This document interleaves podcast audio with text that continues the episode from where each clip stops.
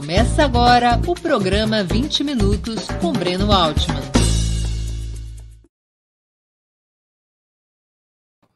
Bom dia. Hoje é 30 de dezembro de 2022. Está começando uma edição especial do programa 20 Minutos Análise. Esse programa é dedicado à morte e ao legado de Edson Arantes do Nascimento, mais conhecido como Pelé, falecido ontem, dia 29 de dezembro. Todos nós estamos em meio àquela que talvez seja a maior comoção mundial pela morte de uma personalidade de que se tem notícia.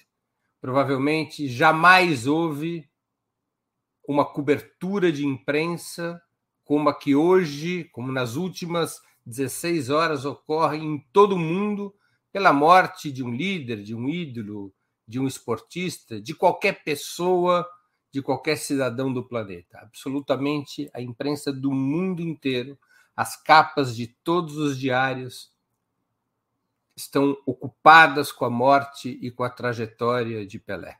Pelé é o destaque principal em todos os meios de comunicação do mundo, nas redes sociais. Talvez somente quando o Brasil fizer uma revolução voltará a ocupar tanto espaço nos meios de comunicação.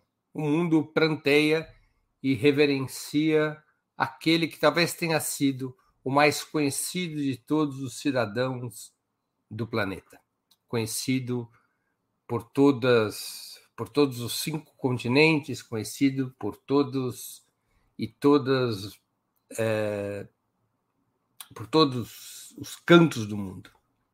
E é para falar de Pelé que 20 minutos interrompeu as férias, eu próprio saí das minhas férias para poder conversar um pouco, para poder falar um pouco sobre Pelé. Pelé é o grande soberano da história. Sua coroa é simbólica. Ele nunca liderou estados e nações, jamais exerceu poder político ou comandou exércitos. Mas ninguém da história da, na história da humanidade teve mais súditos que diante dele se ajoelhavam em cinco continentes para agradecer ou celebrar o espetáculo virtuoso. Pelé conquistou mais seguidores do que Cristo, Alá ou Marx isso foi registrado numa pesquisa do Instituto Gallup, realizada em 1970. Em 1966, John Lennon, em uma entrevista, é, disse uma frase que provocou grande polêmica: que os Beatles eram mais famosos do que Jesus Cristo. Até o Papa, ou até o porta-voz do Papa, reagiu contra essa frase que parecia quase uma heresia. Quatro anos depois, o Instituto Gallup faz uma pesquisa para saber quem eram as pessoas e marcas mais conhecidas do mundo. John Lennon estava errado. Os Beatles eram menos conhecidos que Jesus Cristo. Mas Pelé, não. Pelé era mais conhecido que Jesus Cristo. E ele só não era o mais famoso, a pessoa ou marca mais famosa, porque por um fiozinho perdia para a Coca-Cola.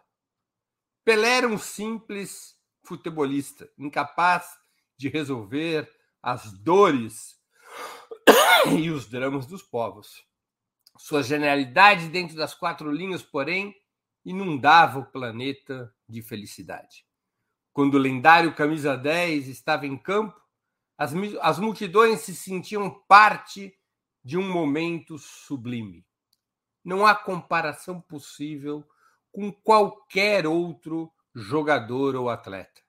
Vai além de números e façanhas, por si só inigualáveis.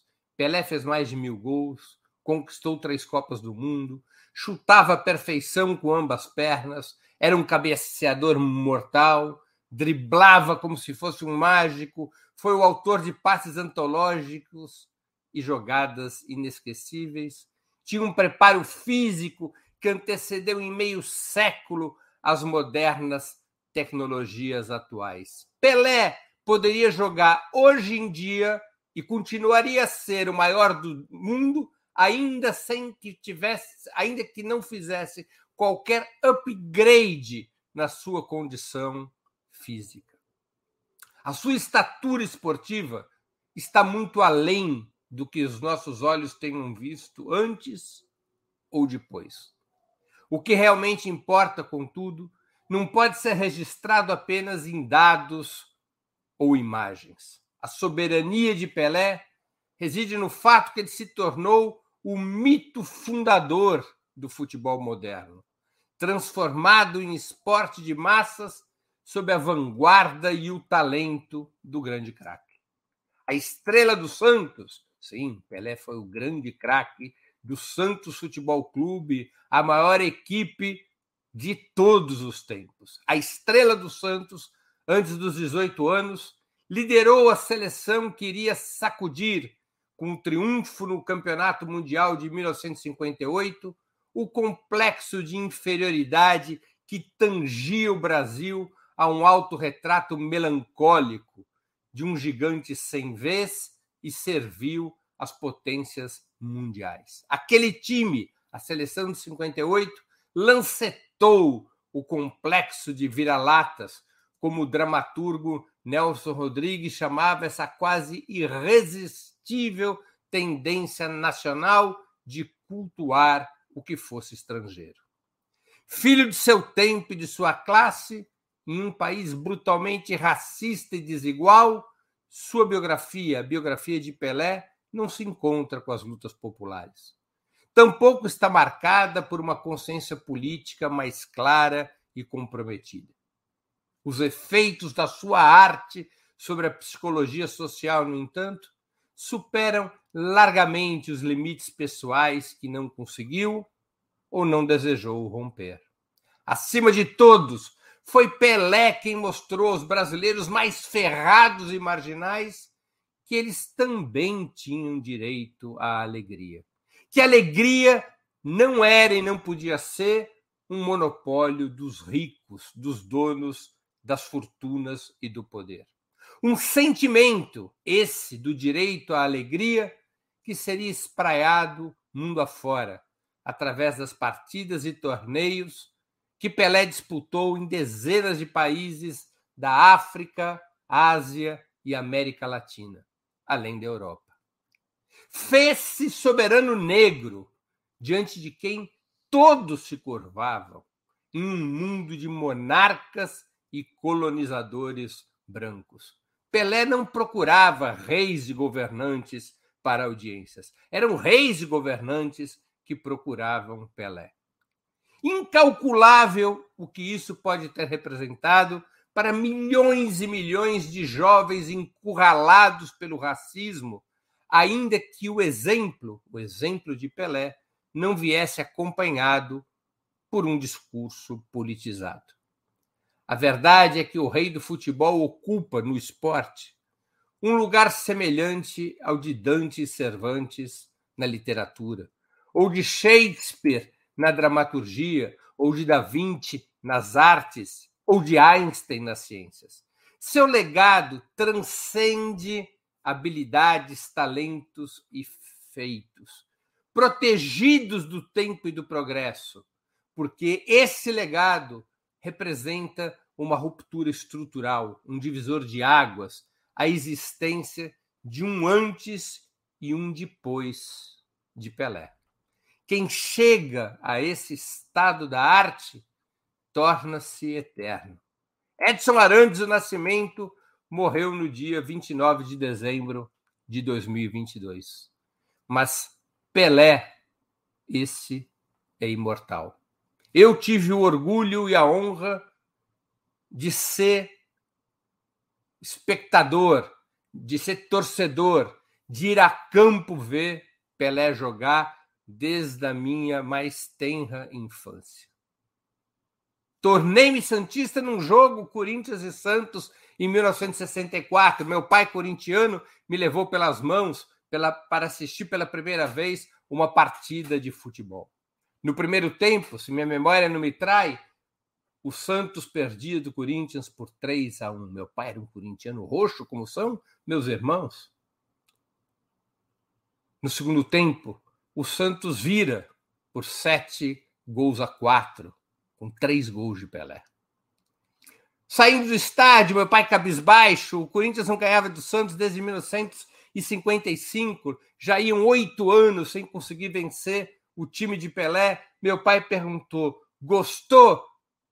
Ele, eu disse a ele com aquela voz de criança, eu não tinha quatro anos de idade, e disse a ele: gostei, vou torcer para o time dos pretos. Meu pai entendeu mal, chovia naquele dia, ele entendeu que eu ia torcer para o time branco e preto. Naquela partida, o Corinthians tinha entrado com seu uniforme rajado, branco e preto, o Santos só de branco. Meu pai ficou contente, achando que eu tinha me tornado corintiano.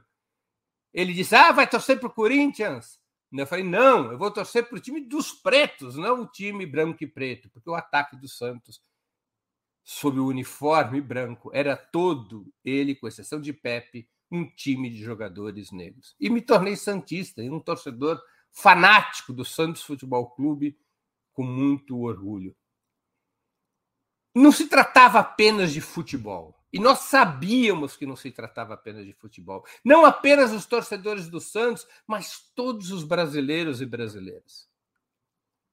Nessa comoção mundial, nessa onda de homenagens por Pelé, se destacou aos meus olhos uma frase de um jornalista italiano de um meio de comunicação pouco conhecido, um site chamado Domani, e o título dessa publicação foi Morreu Pelé, o homem que inventou o Brasil. Era assim que a gente se sentia. O Brasil era um país gigante no qual ninguém prestava atenção. O que, que tinha sido o Brasil ao longo do tempo? Um país no sul do mundo, subdesenvolvido, pobre que exportava sobremesas. O Brasil exportou açúcar, o Brasil exportou cacau, o Brasil exportava café. Um pouco era conhecido do Brasil o carnaval, a Carmen Miranda, mas o Brasil era um país inferior ou inferiorizado frente a todas as grandes nações do mundo. Não conseguia levar vantagem em nenhuma área do conhecimento da atividade humana frente a qualquer dessas nações. O Brasil havia sofrido a vergonha ou a tragédia do Maracanaço em 1950, quando perdeu para o Uruguai a final da Copa de 50.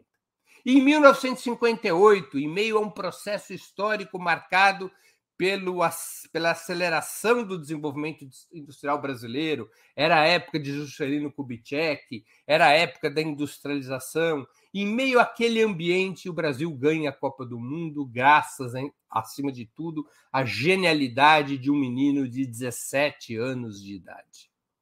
E o Brasil consegue bater nessa guerra sem armas, que é o futebol, todas as demais potências do mundo.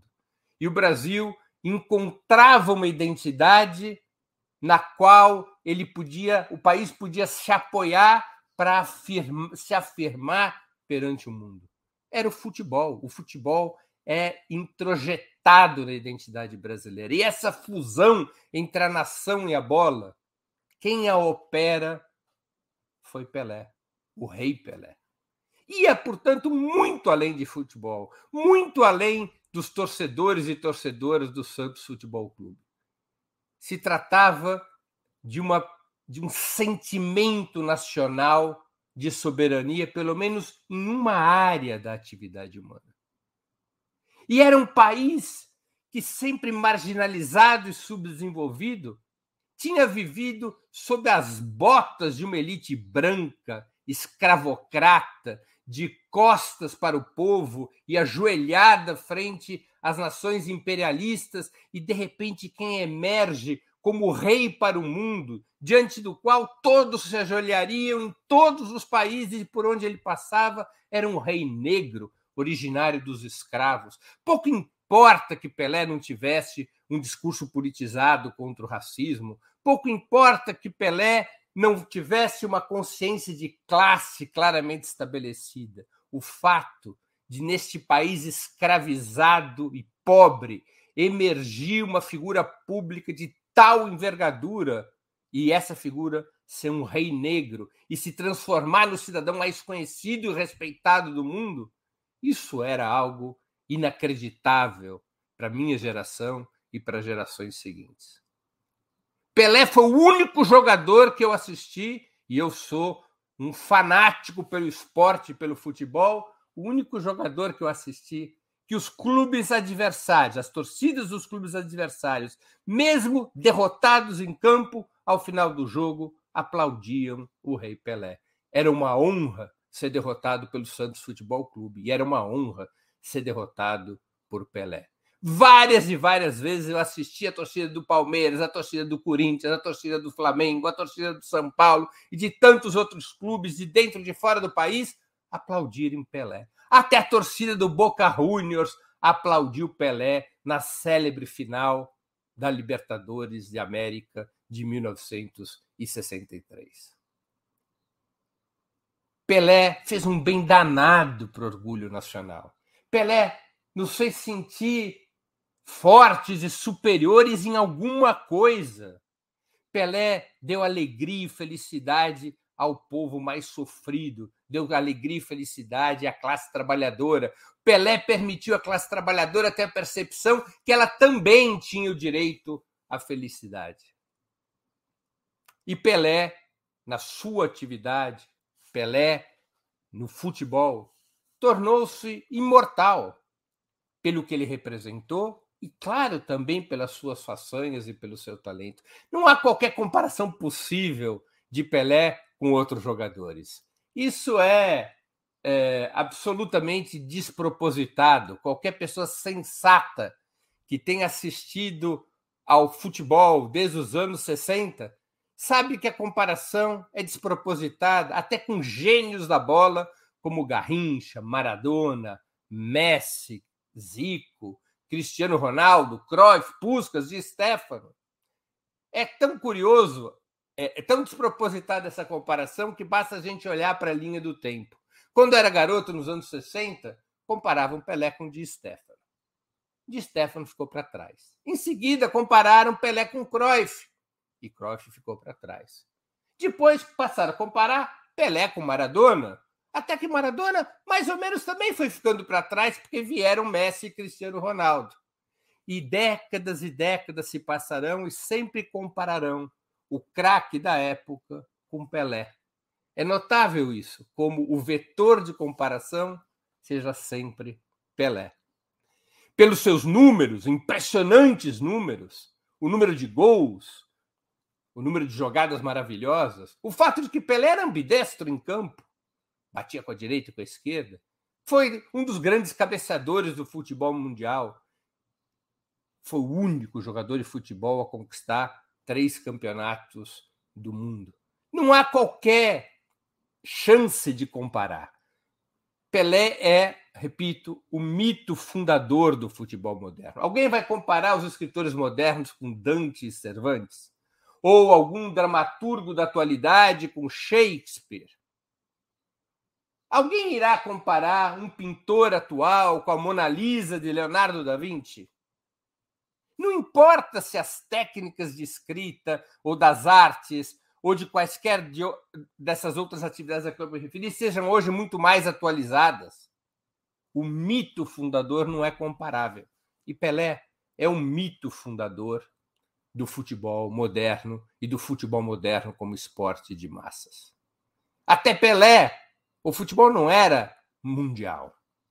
É com Pelé, retorno, que o futebol chegaria na África, na Ásia, e se transformaria no esporte das grandes multidões. É por isso que o mundo, nas últimas horas, reverencia Pelé como jamais reverenciou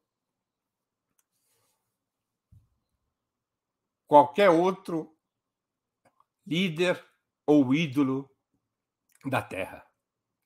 O mundo pranteia o seu cidadão mais conhecido e mais amado por todo mundo. Pelé fez do futebol uma arma, mas uma arma que não trouxe mortos, uma arma que apenas serviu para espalhar alegria e felicidade pelos campos, que serviu para o Brasil encontrar um lugar ao sol, que serviu para milhões e milhões de jovens negros terem um exemplo vitorioso, um pantera negra que era capaz de ter todo o resto do mundo sob os seus pés. É por isso que nessas últimas horas a gente assiste tamanha comoção social. Todo, todos os demais assuntos ficaram de lado e ficarão de lado pelos próximos dias.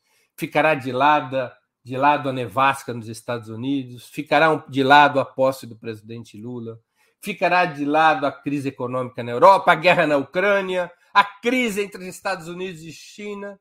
Por alguns dias, todos esses assuntos serão secundários, porque o mundo está de luto. O mundo está de luto por aquele que talvez tenha sido o seu cidadão mais conhecido e, repito, mais amado. Muito obrigado é, pela atenção às minhas palavras e eu aqui vou eventualmente responder perguntas que tenham sido apresentadas pelos nossos espectadores. O Fabrício é, Neves ele, ele pergunta, ele contribui com o Superchat e pergunta: Breno, a elite branca suspendeu seu racismo quando se tratava de Pelé? Não, Fabrício, não suspendeu o racismo. Ela teve que se calar. E quando pôde, alimentou ídolos que não fossem negros, que não fossem brasileiros. Veja como se comporta a elite branca mais moderna em relação a craques do exterior, ou que sejam europeus ou que joguem na Europa. Esta comparação absolutamente inconcebível, por exemplo, entre Messi, Cristiano Ronaldo, Maradona e Pelé, não é promovida pela elite branca? Quem promove essa comparação que não tem pé nem cabeça? Às vezes as pessoas podem até fazer isso sem terem noção do que, que representa do ponto de vista da questão, da, do que representa do ponto de vista da luta contra o racismo.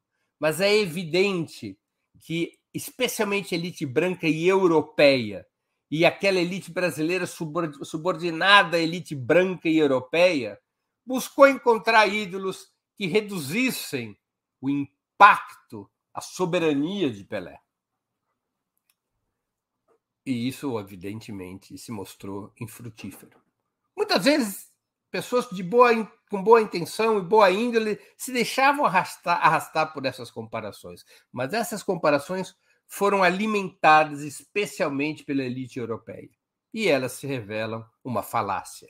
E o mundo sabe que é uma falácia. Por isso que essa comoção que a gente está assistindo nas últimas horas tem o tamanho que tem. Porque as pessoas sabem do papel real e incomparável que Pelé teve no futebol mundial e na história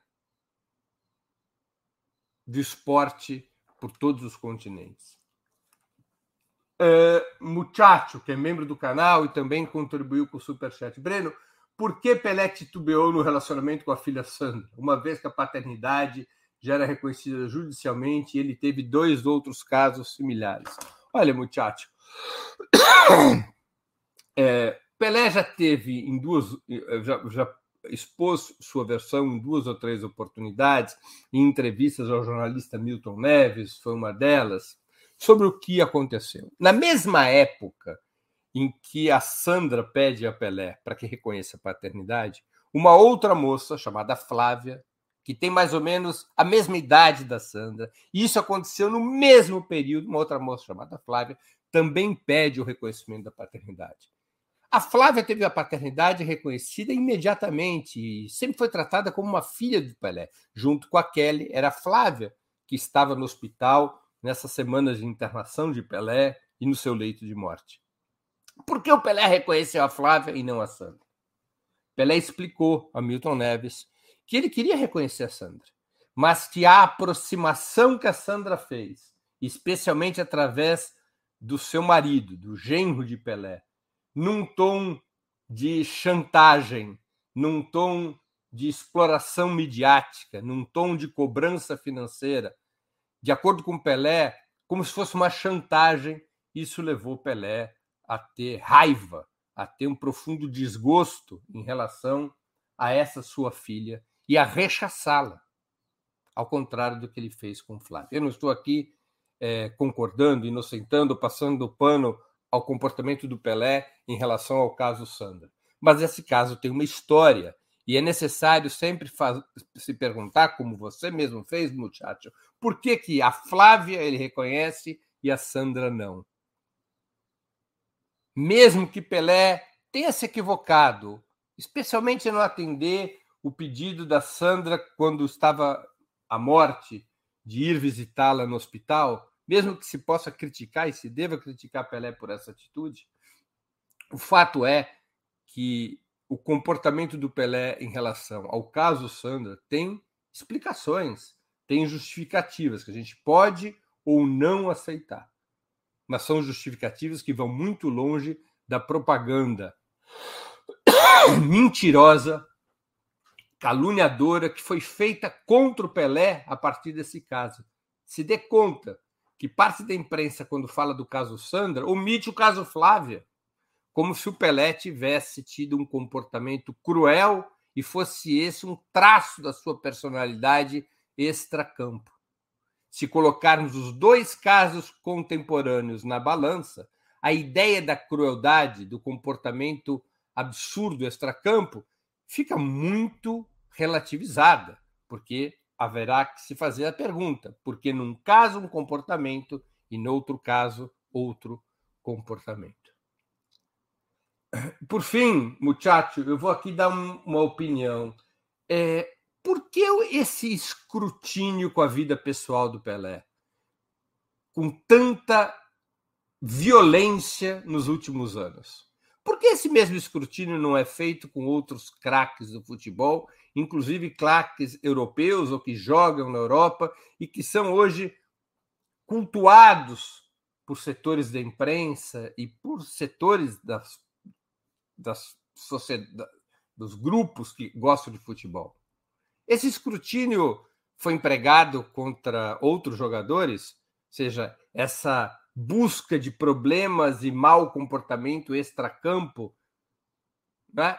Então a gente tem que levar isso em conta. Nós estamos aqui falando como ele próprio sempre fez questão de colocar o Pelé. Uma coisa é Edson Arantes do Nascimento, um cidadão normal, imortal, que faleceu ontem. Outra coisa é o Pelé, é o jogador de futebol e o que ele representa para a humanidade. Não importa que ele não tenha sido, não tenha tido uma consciência política avançada. Não importa que o Pelé não tenha sido um militante engajado na luta por direitos civis como Muhammad Ali. Não importa que Pelé não tenha uma tatuagem do Che Guevara no ombro. Pelé tem que ser avaliado como todos os esportistas, como todos os artistas, pela sua obra, pelos seus feitos e pelos efeitos da sua obra e dos seus feitos sobre a vida das pessoas, sobre a emoção das pessoas. A gente tem que tomar cuidado com essa hiperpolitização na avaliação de atletas e artistas. Essa hiperpolitização, essa politização de laboratório, ela muitas vezes leva a uma crítica completamente afastada do que representam esses atletas e esses artistas para o povo. Uma outra questão é do Serginho Trindade, que também contribui com o Superchat. Breno, o brasileiro jovem tem a dimensão de Pelé que você apresentou maravilhosamente bem? Sérgio, eu não sei dizer. Eu tenho a impressão que parcialmente sim, porque muitos dos gols do Pelé, muitas das imagens estão disponíveis hoje. Claro que não tem a mesma intensidade de exibição que as jogadas de Messi, de Mbappé, de Cristiano Ronaldo, que são jogadores da atualidade. Mas há muitas imagens de Pelé no YouTube, há grandes documentários, eu cito aqui pelo menos dois, Pelé Eterno, de Aníbal Massaini, é, e Pelé, recentemente apresentado pela Netflix, é um documentário feito por produtores norte-americanos, se eu não me engano, a, produ a, produção pode daqui a pouco colocar esses dois, documentários na tela. São documentários que exibem a carreira do Pelé. E de alguma maneira, Serginho, ainda que eu tivesse a mesma dúvida que você se as pessoas mais jovens têm a dimensão do que representa o Pelé, é, essa dúvida, de certa maneira, fica respondida com a comoção que tomou conta do mundo.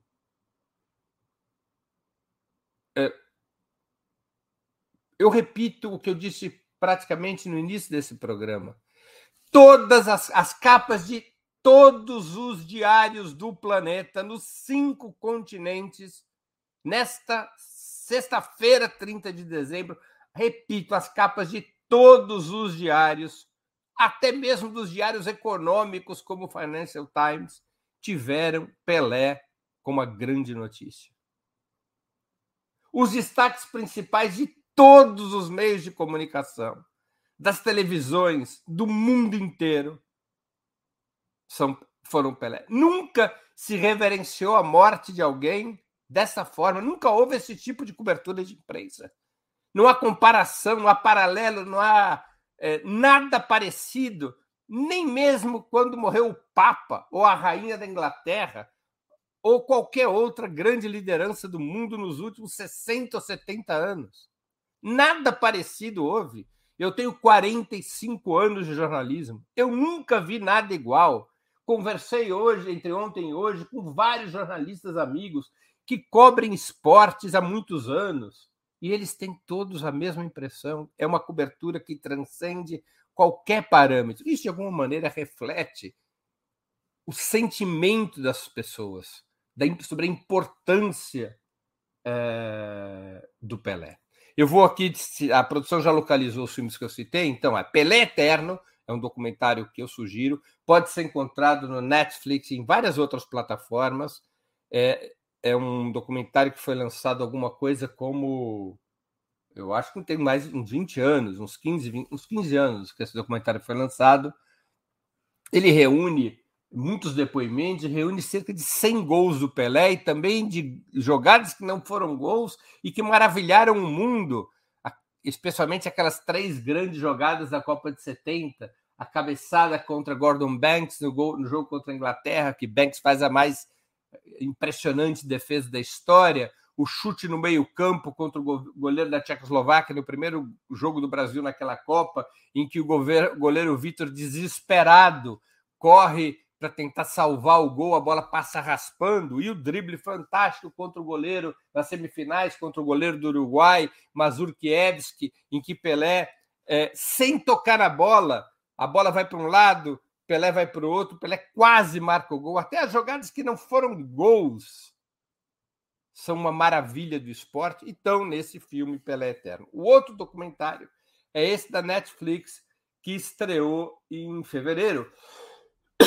e que é um documentário que se aproxima mais da pessoa, da figura do Pelé. Tem muitos lances, mas também tem é, uma análise da sua carreira e muitos depo e depoimentos mais densos sobre quem era o Pelé, e o Pelé falando de si próprio já a caminho, já no outono da sua vida, já a caminho dos seus momentos finais, um Pelé de cadeira de rodas, envelhecido, e que fala sobre sua carreira e sobre suas uh, fragilidades como cidadão.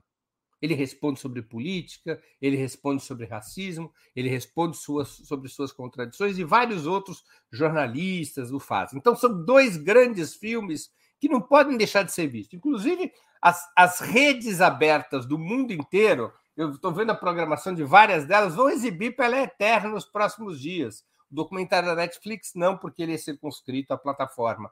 Mas Pelé Eterno vai ser exibido pela Globo hoje ou amanhã, vai ser exibido no, em outros canais do mundo e é facilmente encontrável. Esses são documentários que mostram como, eu repito, é completamente despropositada qualquer comparação. Totalmente. Se o Pelé fosse pescado nos anos 70 e colocado para jogar hoje, sem alimentação especial, sem treinamento especial, sem chuteiras modernas, é, ele continuaria a ser o Pelé, ele continuaria a ser o maior jogador da história. Ele não precisaria de nenhum upgrade para poder ser, para poder continuar a ser Pelé, o supremo soberano do futebol mundial.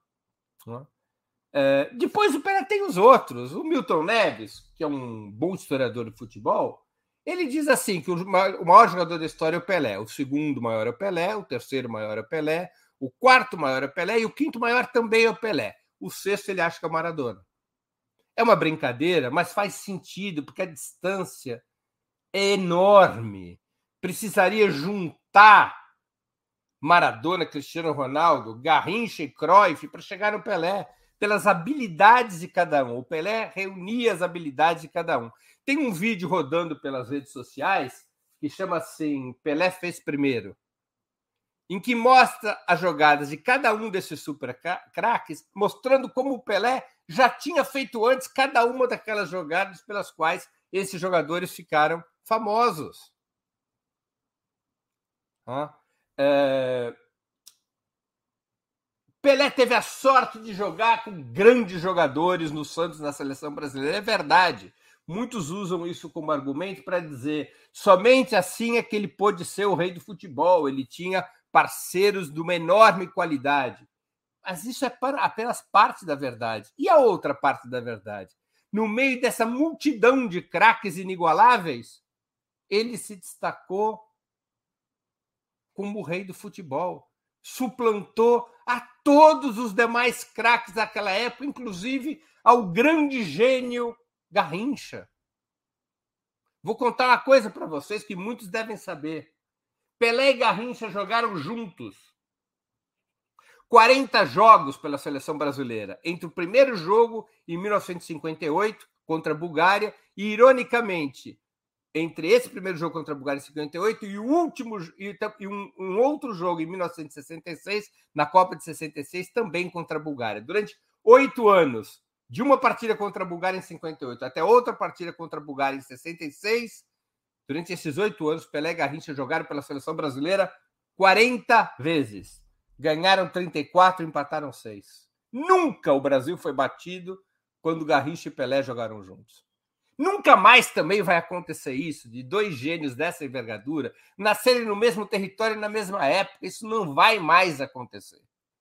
Essa foi a chave da tremenda vanguarda que o Brasil teve no futebol nos anos 60, se trans, nos anos 50 e 60, se transformando no país do futebol. É uma coincidência dessas raríssimas na história humana.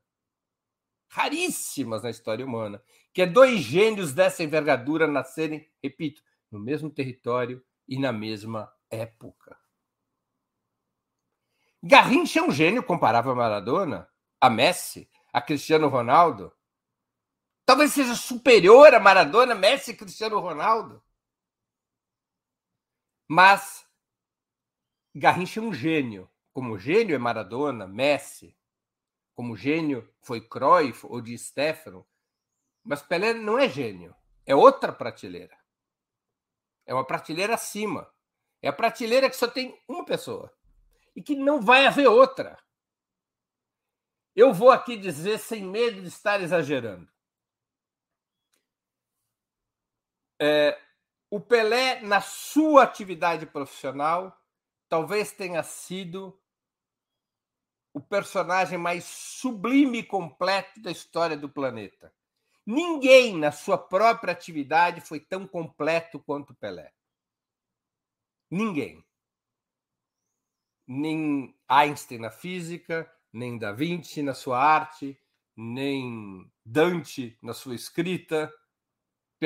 Pelé está à altura desses deuses. O Pelé é chamado de rei do futebol, mas lá atrás, talvez a charada tenha sido matada por um jornal inglês que botou como manchete, em função do jogo do Pelé em 1958, o jornal, ou, ou uma outra partida, não foi 58, um jornal inglês fez assim: é, Deus existe e ele se soletra com quatro letras: P-E-L-E seja, atribuiu a Pelé não a, a coroa, mas um patamar acima, seja, do, do deus do futebol.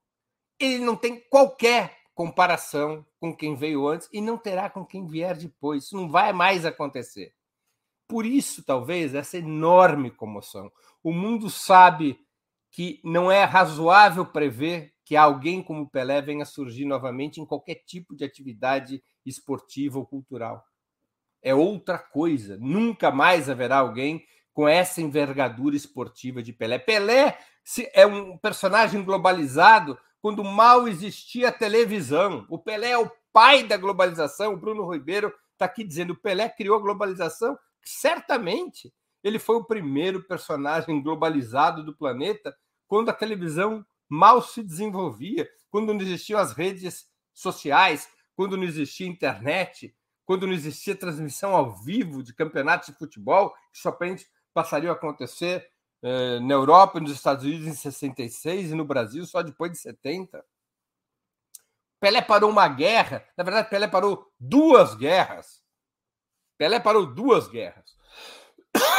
Ele para uma guerra civil no Congo e outra na Nigéria, em que as forças rivais em ambas as guerras queriam todos assistir a, a uma partida de Pelé e fazem um cessar-fogo para que isso fosse possível. Muito antes dos acordos de Oslo, sabendo que estava no mesmo estádio Yasser Arafat e Simão Pérez, Pelé pediu que os dois, que ambos queriam tirar fotos com Pelé. Pelé disse: Eu só tiro uma foto se os dois ficarem lado a lado. É a famosa foto em que Pelé aparece com Yasser Arafat de um lado e Simão Pérez do outro lado. É uma, um fenômeno extraordinário, um fenômeno cultural. Andrew Warhol, o papa da cultura pop, uma vez disse: todo mundo tem direito no mundo moderno a 15 minutos de fama. E aí ele disse: mas eu, tá, mas eu errei a respeito do Pelé. Pelé, Pelé terá direito a 15 séculos de fama. Ele é um fenômeno cultural, muito mais do que esportivo. Um fenômeno cultural. E é um fenômeno cultural, veja só, pessoal, brasileiro. É um orgulho brasileiro. É um orgulho do povo brasileiro. É um orgulho da classe trabalhadora brasileira.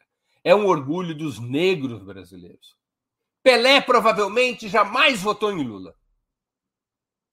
Mas Pelé é Lula. Ele é Lula no sentido de que somente os filhos da classe trabalhadora, das, do povo negro e pobre, é que podem dar um jeito no Brasil. Jamais os heróis fabricados pelas elites brancas escravocratas dessa nação. Por isso, quando vejo gente de esquerda atacar Pelé, usar contra Pelé casos da vida pessoal, tentar atribuir a Pelé um comportamento reacionário que ele jamais teve, cobrando do Pelé uma consciência de classe que não se cobra de ninguém. Quando eu vejo gente esquerda fazendo isso, me dói o coração e me entristece a cabeça. Porque quem faz isso está atirando contra um símbolo do povo brasileiro que deveria ser, deveria ser apropriado por quem quer mudar esse país no sentido popular, revolucionário, socialista. Pelé é o rei negro do futebol. Faz algum sentido, até além de ser uma absurda injustiça analítica, faz algum sentido arremeter contra o rei negro do futebol em favor de ídolos brancos de outros países que jogam na Europa? Parem, vamos parar e pensar como quando a esquerda faz isso, quando setores ou pessoas de esquerda fazem isso, como as pessoas, como essas pessoas de esquerda se distanciam do povo para fazer exatamente o que faz a elite branca escravocrata, que é ficar de costas para o país e de joelhos para os países, para as nações imperialistas. É muito triste isso. Além de uma ignorância sobre o futebol que passa de qualquer limite. Basta ver as imagens reais. Basta ver como o mundo, neste momento, reverencia Pelé. Essas coisas não são gratuitas. Não ocorre esse tipo de comoção sem causa. Ninguém fabricou essa comoção. Não existe um maestro mundial para essa comoção. Foi a reação natural dos povos, dos meios de comunicação, dos jornalistas, dos torcedores do mundo inteiro. Vocês devem ter visto imagens nos estádios de futebol de ontem. Eu vi uma de um jogo que se passou em Marsella, em que os jogadores franceses que estavam ali para disputar um jogo do campeonato nacional, eles o, telão no estádio mostra as imagens do Pelé, e esses jogadores que nunca viram Pelé jogar, eles batiam palmas ao Rei Pelé e choravam. E a torcida gritava por minutos sem parar: Pelé, Pelé, Pelé. Sabe quando isso vai acontecer de novo? Sabe quando um brasileiro negro voltará a ter esse impacto na vida do mundo? Quem é de esquerda, quem é revolucionário, quem é socialista, quem quer mudar o Brasil, não pode ficar de olhos de olhos fechados a isso. Isso beira um ato de traição ao povo. Mais uma questão. A Conceição Lima. Minha mãe comunista achava que Pelé era traidor da pátria porque não quis jogar na Copa de 70. Ele agiu correto, Breno, ou minha mãe estava equivocada? O que acontece em 74? O Pelé tinha atingido seu auge em 1970. E o Pelé, em conversas com jornalistas, sempre disse o seguinte: eu não vou parar na decadência. Eu vou parar a minha carreira quando eu estiver no auge, porque eu quero ser lembrado pela minha melhor forma e não como um jogador que vai, vai perdendo suas condições físicas. Pelé já tinha jogado quatro Copas do Mundo e tinha vencido três dessas Copas. Pelé teria que disputar 1974 com 33 anos de idade, o que naquela época já era uma idade avançada para um jogador de futebol, especialmente por um jogador como Pelé, que tinha participado de muitas partidas. Pelé jogou muitas partidas. O Santos jogava às vezes três vezes por semana. O Santos era uma espécie de globetrotters do futebol.